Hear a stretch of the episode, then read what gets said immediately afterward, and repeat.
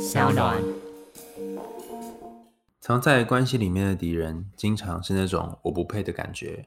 但不管你是多么悲惨的灰姑娘，都不要忘记，你拥有自己的玻璃鞋。嗨，欢迎来到我的森林，我是很可爱又很可口的海苔熊。海苔熊心里话，在这里陪着你。各位听众朋友，大家好，欢迎收听《海苔熊心里话》，我是海苔熊。今天我们要讲的是灰姑娘的故事。这个故事我们在节目开播也是不久就讲了哈，算是十大大家记得的童话故事当中的其中一个。那为什么今天要重新讲呢？是因为我们即将要出版的一本新书叫做《童话与梦境的疗愈力量》，里面就谈到了这一个故事。那由于写灰姑娘这个分析的人并不是我，是我们另外一位伙伴哈。那至于是谁呢？大家很期待知道的话，赶快去买这本书哈，叫做《童话与梦境的疗愈力量》，由张老师文化所出版的，就可以知道写的这个作者是谁喽。我就先卖个关子。好，这本书呢，里面收录了非常多的故事。那我今天要谈的这个灰姑娘，跟我们之前谈那个版本有点不同哈。那之前我们提到的那个姑娘是一个劳碌命的灰姑娘，如果你觉得人生不断劳碌的话哈，那这一次我们要谈的是一个独一无二的黑姑娘啊。如果说你在感情当中，或者是你在生活当中，甚至你跟家人的相处当中，你经常会觉得好像自己不是那么重要。或者是自己的位置有跟没有差不多，然后不太知道自己的存在的目的跟价值在哪里啊，甚至是你觉得自己不起眼，常常需要依靠着别人，依赖着别人。那我觉得今天的故事就很适合你喽。大家可以找一个自己觉得舒适的地方，然后调整一下呼吸。我们要来听今天的故事。灰姑娘的母亲很早就过世了，继母和姐姐们经常欺负灰姑娘。父亲死了之后呢，更把灰姑娘当作是佣人一般使唤。有一天，国王命令全国的女孩都要参加舞会，得到王子青睐的人就能够成为王子的妻子。灰姑娘好想参加舞会，继母却不断的派工作给她。她的好朋友老鼠跟小鸟，为了要让灰姑娘能够顺利的参加舞会。偷偷帮她做好了礼服，却在最后一刻被姐妹们给破坏了。灰姑娘伤心的跑到花园里面大哭。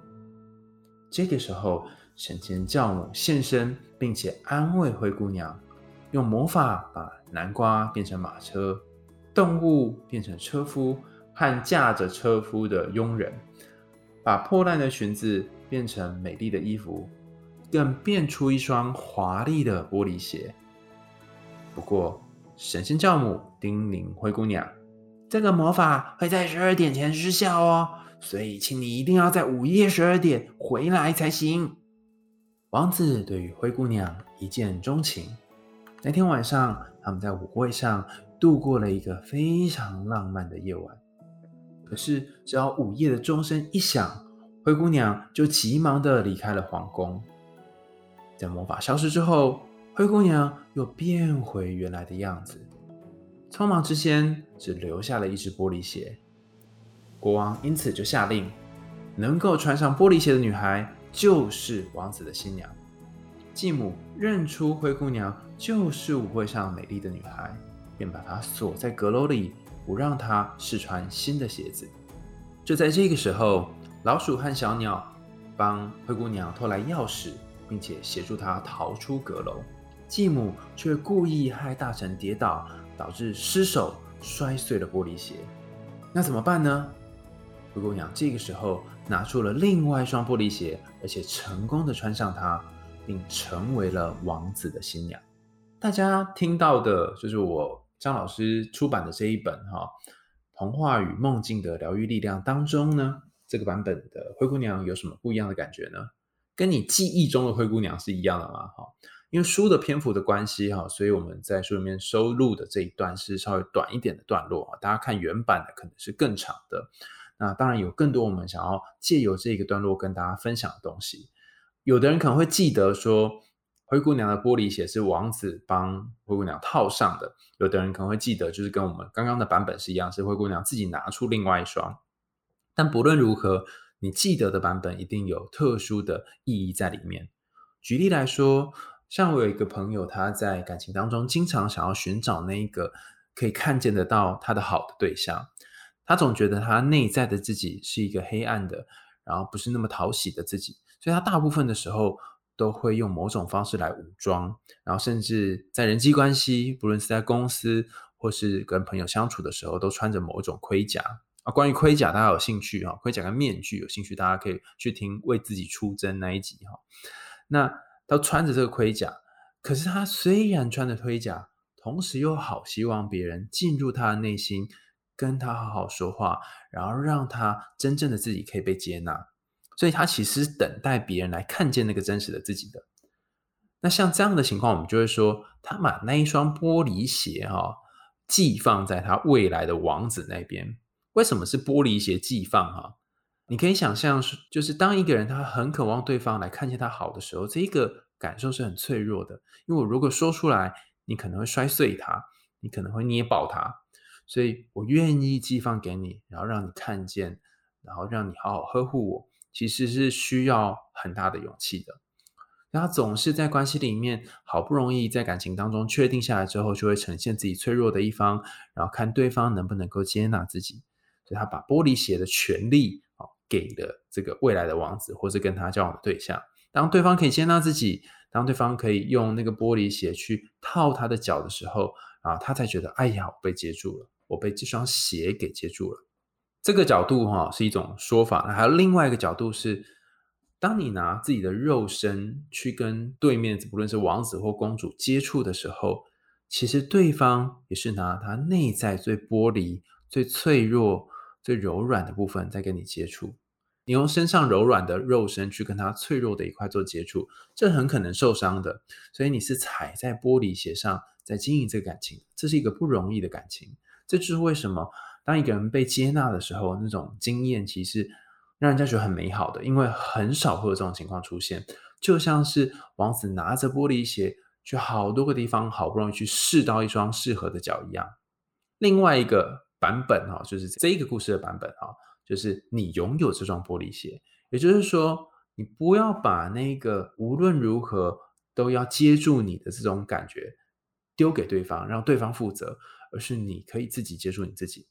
你平常就拥有这一只玻璃鞋，然后在需要的时候，你可以拿出来让对方看见，我就是我自己的主人。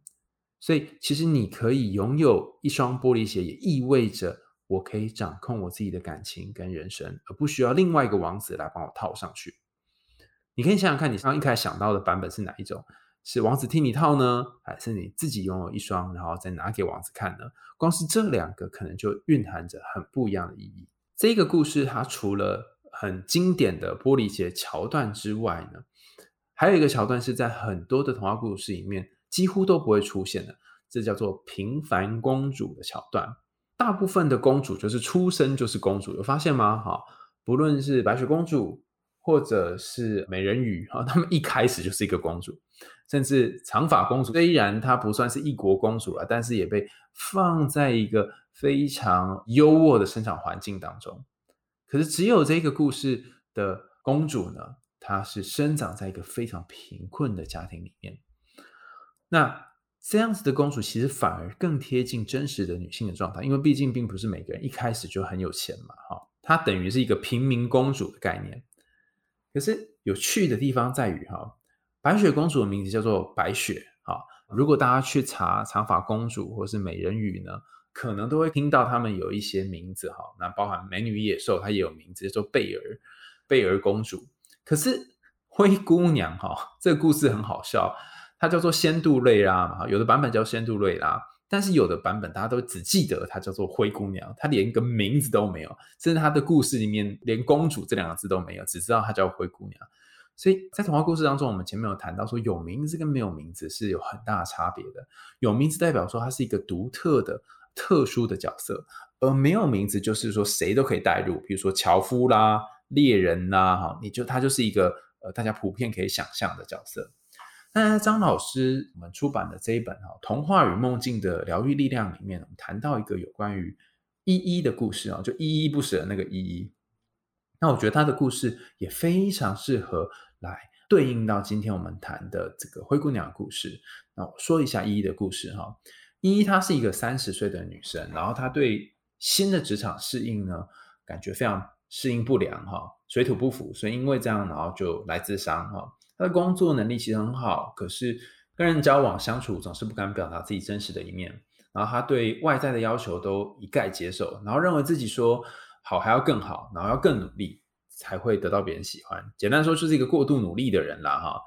然后他经常觉得很挫败又很委屈，因为每一次有一些要求他做不好的时候，他就会觉得自己很糟糕，然后就会觉得天哪，我怎么连这个都没有办法完成？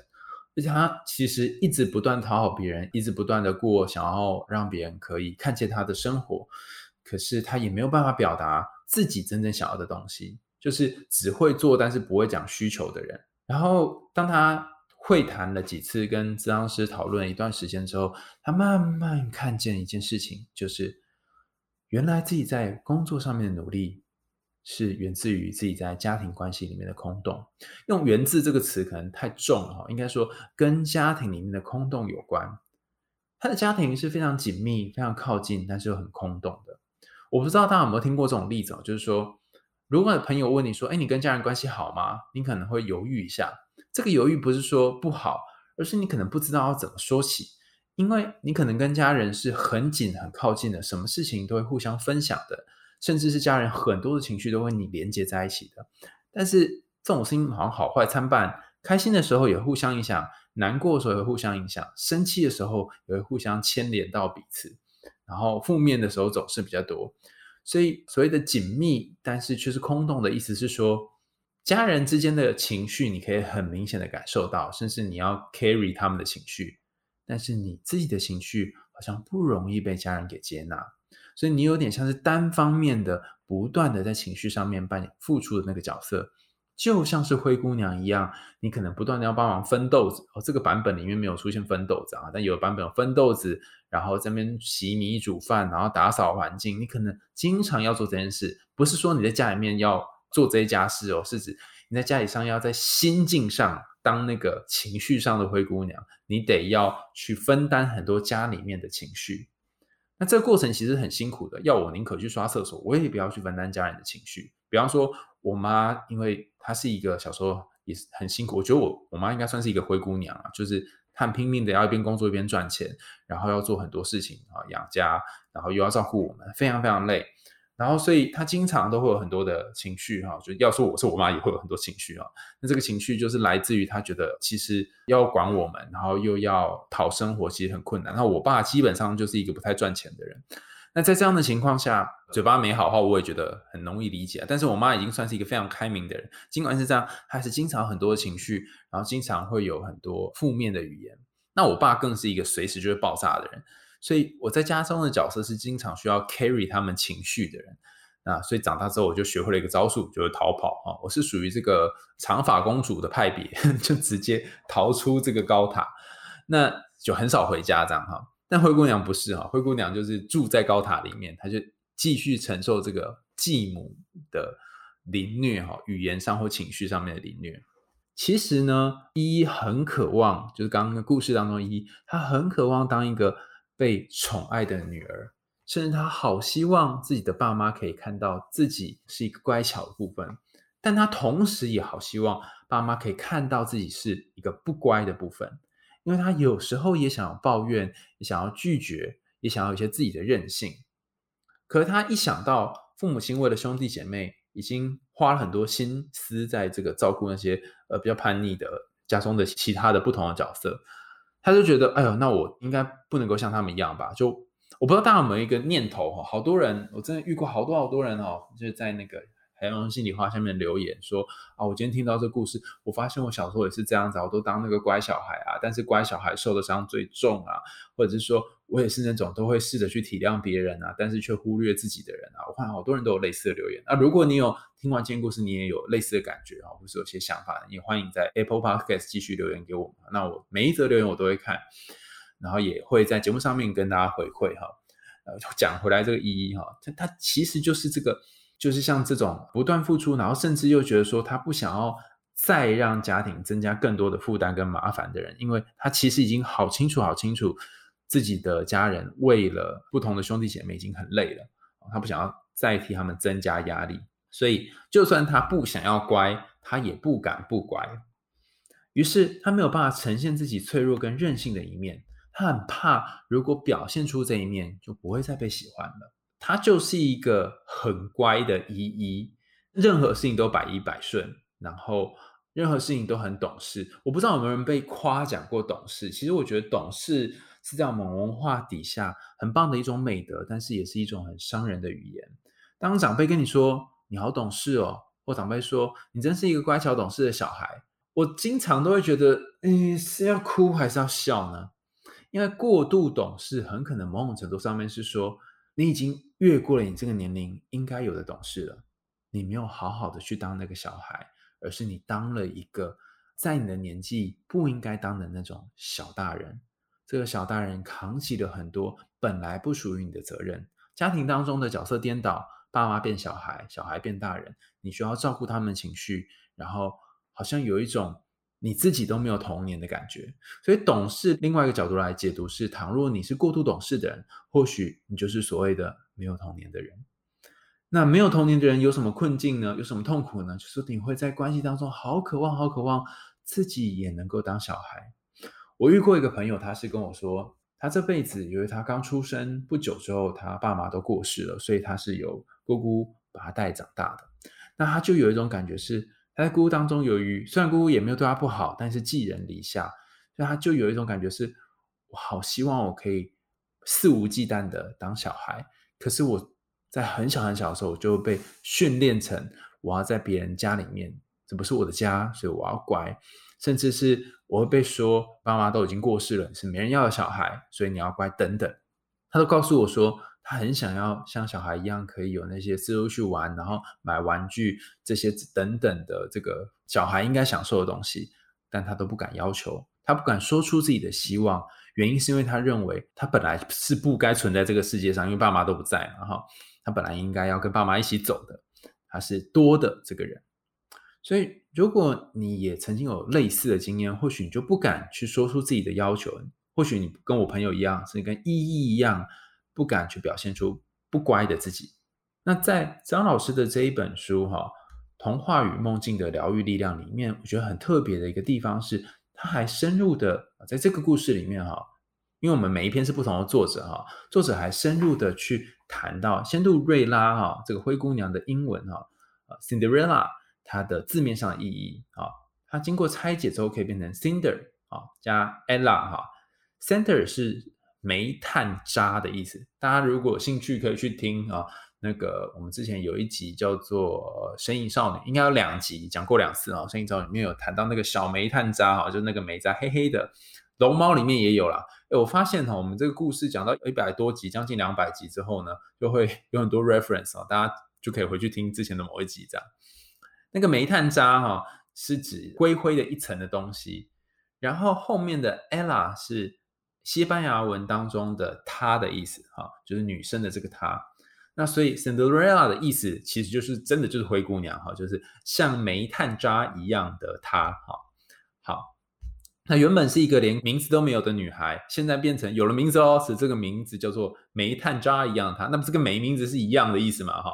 所以当一个人他是用外在这个形象来去命名他的时候，他也可能会用这个方式来定义自己。这意思是什么呢？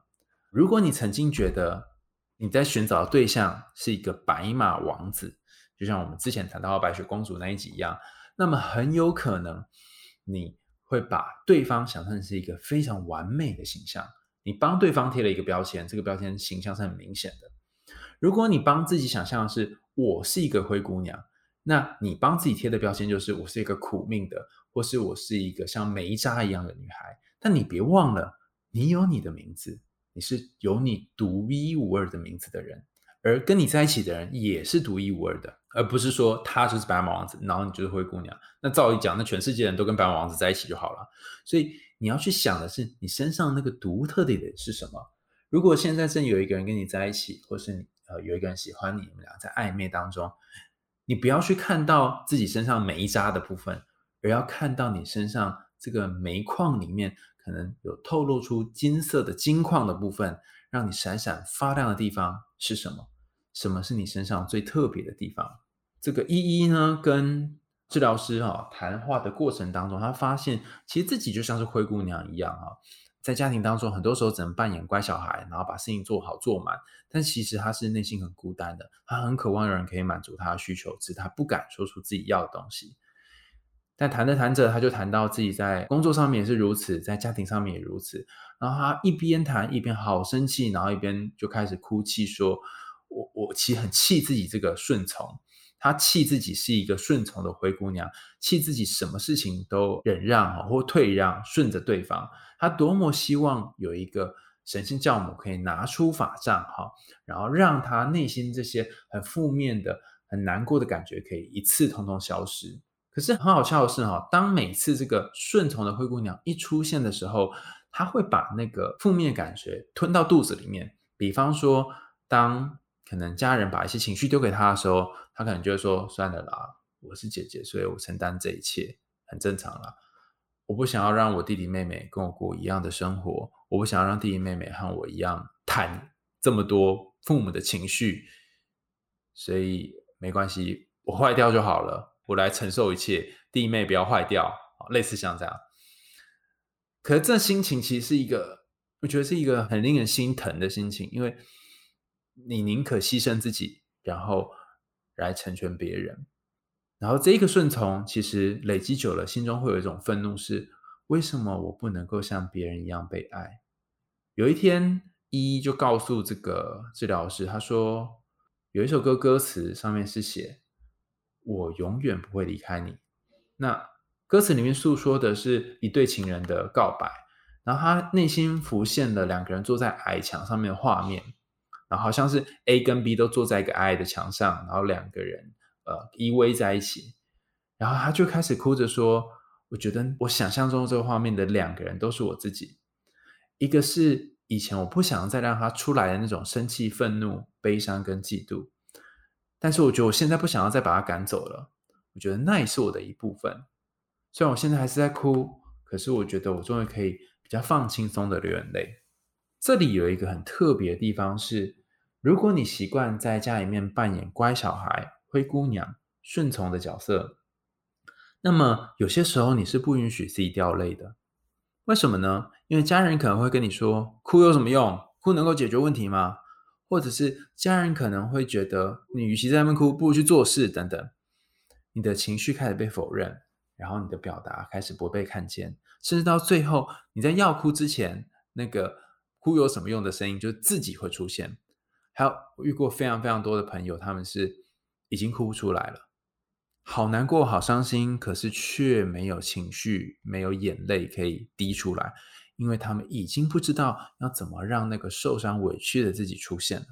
但一一经过了几次的会谈跟治疗之后，他慢慢的可以让那个难过的自己去坐在他旁边，并且允许他哭泣，这个是非常不容易的过程。为什么呢？因为这意味着那一个原本不被允许的哭泣。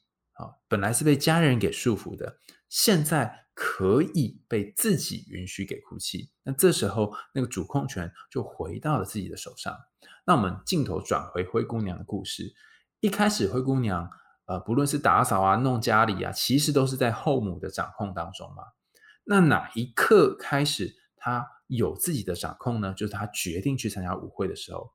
她如果继续走顺从的路线，继续被关在后母的家中。他其实就不会去参加舞会了嘛，然后再加上衣服搞老半天，然后最后又被弄破，他可能就不会去了。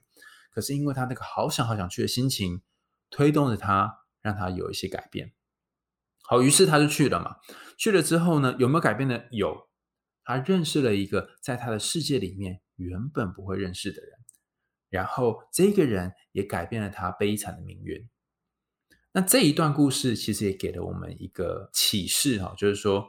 在一一的案例当中，他遇到的这一个新的王子或新的对象，或许是治疗师，或许是其他人，但他必须跳出他原先这个灰姑娘的回圈，他才能够进入到皇宫里面去参加舞会，才能够有新的人，然后来改造他的生命。所以，愿意踏出一步是不容易的。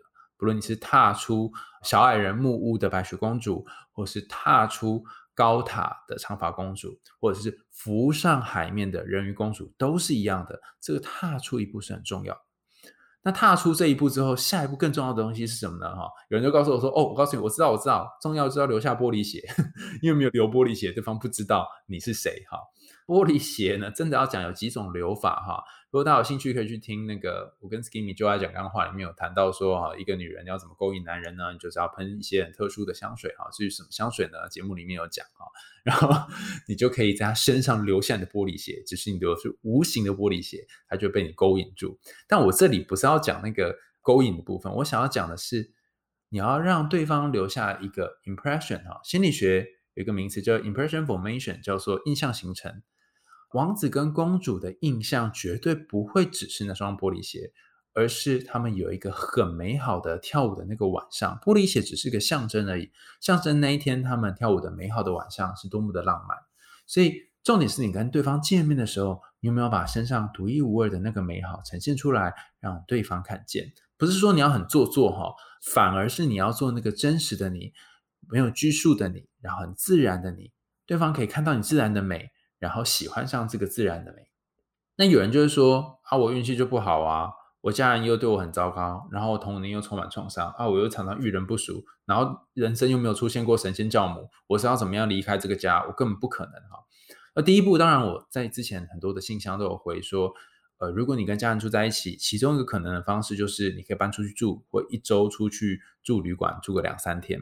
但如果连这个方法都不行的话，那神仙教母到底在哪里呢？你要怎么样离开这个充满伤口的地方呢？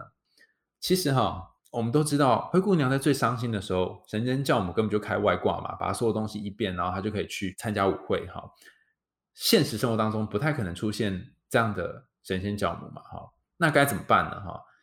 诶，这件事情是这样子的哈，大家想象一下啊，我们永远都觉得说，好像你要万事俱备才能够遇到适合的对象。比方说，好多人都告诉我说，海兄，我是不是要哈，要先学会爱自己，然后呢，要学会好多好多的东西，要能够接纳自己什么什么之后，然后才可以遇到对的对象。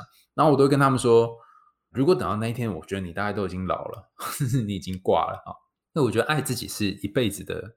旅行跟练习，所以你大概很难在就是学到如何爱自己之后，才开始你的感情或才开始你的恋爱。所以，呃，你千万不要跟灰姑娘一样啊，要有马车啊，要有漂亮的衣服啊，而且你又不会跟呃老鼠跟这个动物说话，所以根本就居居嘛。就是你不要等到那个时候，你才要去找对象，不要等到你所有都具备的时候才需要找对象。其实你就算穿着破烂的衣服去跟王子见面。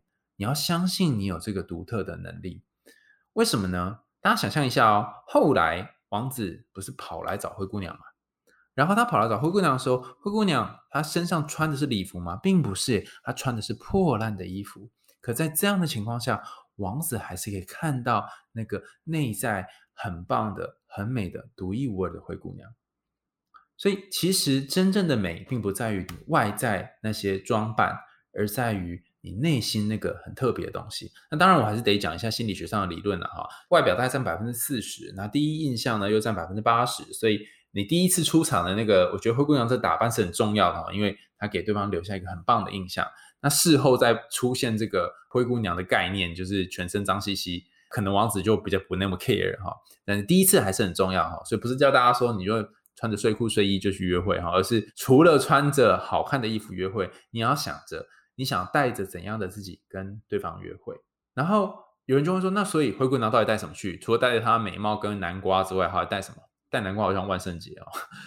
她还带了一个东西，这个东西是别人所没有的，叫做勇气。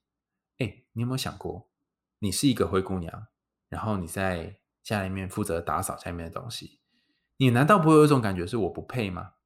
我配不上这个王子，我配不上参加舞会。我这么一个出身低贱的人，我怎么可以去参加呢？可是灰姑娘完全没有这个想法，她就是一股傻劲儿，然后就冲去了。当你被“我不配”三个字可以挡住你的人生的时候，那你就很难真正的去遇到你想要的对象。可是，如果你把这我会先拿开来，然后让你有勇敢当你的前轮，哈，大家知道吗？车子很多都是前轮驱动哦，引擎装在前面，让勇敢当成你的前轮驱动的马达跟引擎，然后直接帮你开到王子的皇宫里面。这个勇气本身也会让王子看见。他会看到你跟别的女孩不一样，别的女孩是因为知道自己本来就雍容华贵，所以就来了。你虽然心里面有一点点恐惧，有一点点担心，有一点点觉得啊，我好像出身跟你比较不一样，但你仍然为了想要遇见更好的你，遇见更好的未来，然后驾着南瓜马车过来找我。所以这个勇气反而是你最真实、最重要的东西。神仙教母呢，在这个故事里面象征着对自己的包容、温柔跟疼惜。当你愿意像这个教母一样温柔的接纳这些负面的情绪，才有这个摇身一变的可能性。意思是说，在一的故事当中，他经常压抑自己的感觉，经常把负面的东西藏在下面。经常不说自己的需求，可是当他可以看到坐在墙上两个人肩并肩，然后有一个是他自己的负面情绪的时候，这个包容本身其实就是让他可以变身的一种能力。你愿意接受你的负面情绪吗？你愿意让那些难过的感觉给流露出来吗？你可以在一个人时候流泪吗？我有一个朋友，他常常跟我说，他平常是不会流泪的，他只有在一个空间会流泪，就是开车。所以他每次开车来台北找我聊天，找我去喝啤酒的时候，当然他是喝完啤酒之后住台北啊，因为这开车回去有点危险啊。就是来喝啤酒的时候，他总是告诉我说：“我每次跟你喝酒，我也不会哭，可是我每次来找你喝酒的路上，我都会哭。”然后就问他说：“呃，所以是这个酒精在还没接触到身体之前就发挥效用吗？”他说：“不是。”他告诉我说：“他一个人坐在车里面。”经常会感受到那种孤寂，而这个孤寂是车子里面的空间，是他唯一可以发泄的空间，因为别人不会看到。而且他是只身来台北找我嘛。如果是在其他地方，只要不是他一个人的空间，他就不敢哭。他常放着，比如说木匠兄妹的音乐，日常放着什么告五人的音乐，然后一边放，然后就一边听哈，一边听爱人错过，然后一边想着自己的爱人都错过哈，这样，然后一边流眼泪。那这一个过程是他跟自己情绪相处的过程，所以我经常觉得他可能心情变好，并不是因为来找我喝酒哈，而是来找我的这个路上，他自己就已经哭过了。而这个接纳自己情绪的过程，反而让他能够有宣泄的机会。那我们回到这个依依的故事哈，我们重新回顾这个灰姑娘的故事呢。当依依重新再去看这个灰姑娘的故事，她发现其实真正有魔力的，并不是。那个神仙教母帮助她的过程本身，反而是在这个过程当中，灰姑娘不放弃有一个美梦成真的机会，而且勇敢的去参加舞会，而且她也相信这些负面情绪不会突然的消失，而是要接纳它成为心中内在的一部分。在故事里面哈，十二点的钟响代表这个梦幻的结束，可是我们经常说梦幻结束也是真实的开始，比方说。当你跟对方真正结婚、进入家庭之后，就是终身结束的时候；当你跟对方从热恋期开始进入到磨合期的时候，也是终身结束的时候；当你看到他比较黑暗的那一面，或看到自己充满情绪那一面的时候，也是终身结束的时候。面对感情，面对人生当中的大小事情，很多时候我们都会面临终身结束的时候。结束的时候，我们可能会显得匆匆忙忙，很担心，然后。拉东拉西的，但如果你愿意相信那个终身结束后的彼此，那个真实的样子也值得一种相遇的话，那么这里停下来，让对方看见可能花容失色，或者是没有这些装扮的你，他还可以接纳你的话，那才是你们可以一起走下去珍贵的东西。最后，我想跟大家说，每个人心中都有属于你自己独一无二的那双玻璃鞋。你可能会在关系当中担心自己配不上对方，你可能会经常害怕自己的情绪的显现。可是你有属于你自己的玻璃鞋，如果你能够照顾好这双玻璃鞋，那么适合你的王子会在适当的时机出现。不知道大家听完今天的故事有什么感觉呢？如果大家对今天故事有任何的想法，或是让你想起任何的东西，欢迎你在 Apple Podcast 或是其他留言的地方呢留言告诉我你的想法哦。那我会去记得看大家的留言，也欢迎大家到博客来订购我们的这一本书，叫做《童话与梦境的疗愈力量》啊。那里面不只有我的作品，还有好多其他心理师还有同学们的作品。好，所以我觉得是一本很不错的啊，认识童话、认识梦境。认识荣格心理学的一个起点。那如果你有任何的问题，或是任何想听的故事，也欢迎在 Apple Podcast 跟其他的，譬如说 IG 啊，下面留言告诉我哦。哈，那也欢迎你透过 Sound 这个平台呢，赞助我们家的猫咪布瓦的罐头。我前几天去帮布瓦做健康检查，发现它基因上面的一些状况，所以肾脏指数有点糟糕，所以每天都在打点滴当中哈。就打那个皮下的注射液，其实我蛮难过的，因为我上一只猫咪也是肾猫，所以如果可以的话，希望大家也一起帮我集气啊！你不一定要赞助，但你可以一起帮我集气，就是希望它可以很自在的、很舒服的过完可能为数不多的日子啊！希望大家可以有，如果你愿意的话，也可以赞助布娃它的处方饲料哈，好像一瓶也是七十几块啊，是不贵啦，但是我希望就是可以让它吃的舒服一点，然后可以剩余的猫生可以快乐一些。如果你想听更多有趣的童话故事跟心理学知识的话，那我们在海苔熊心理话会谈更多有趣的内容。下次见喽，拜拜。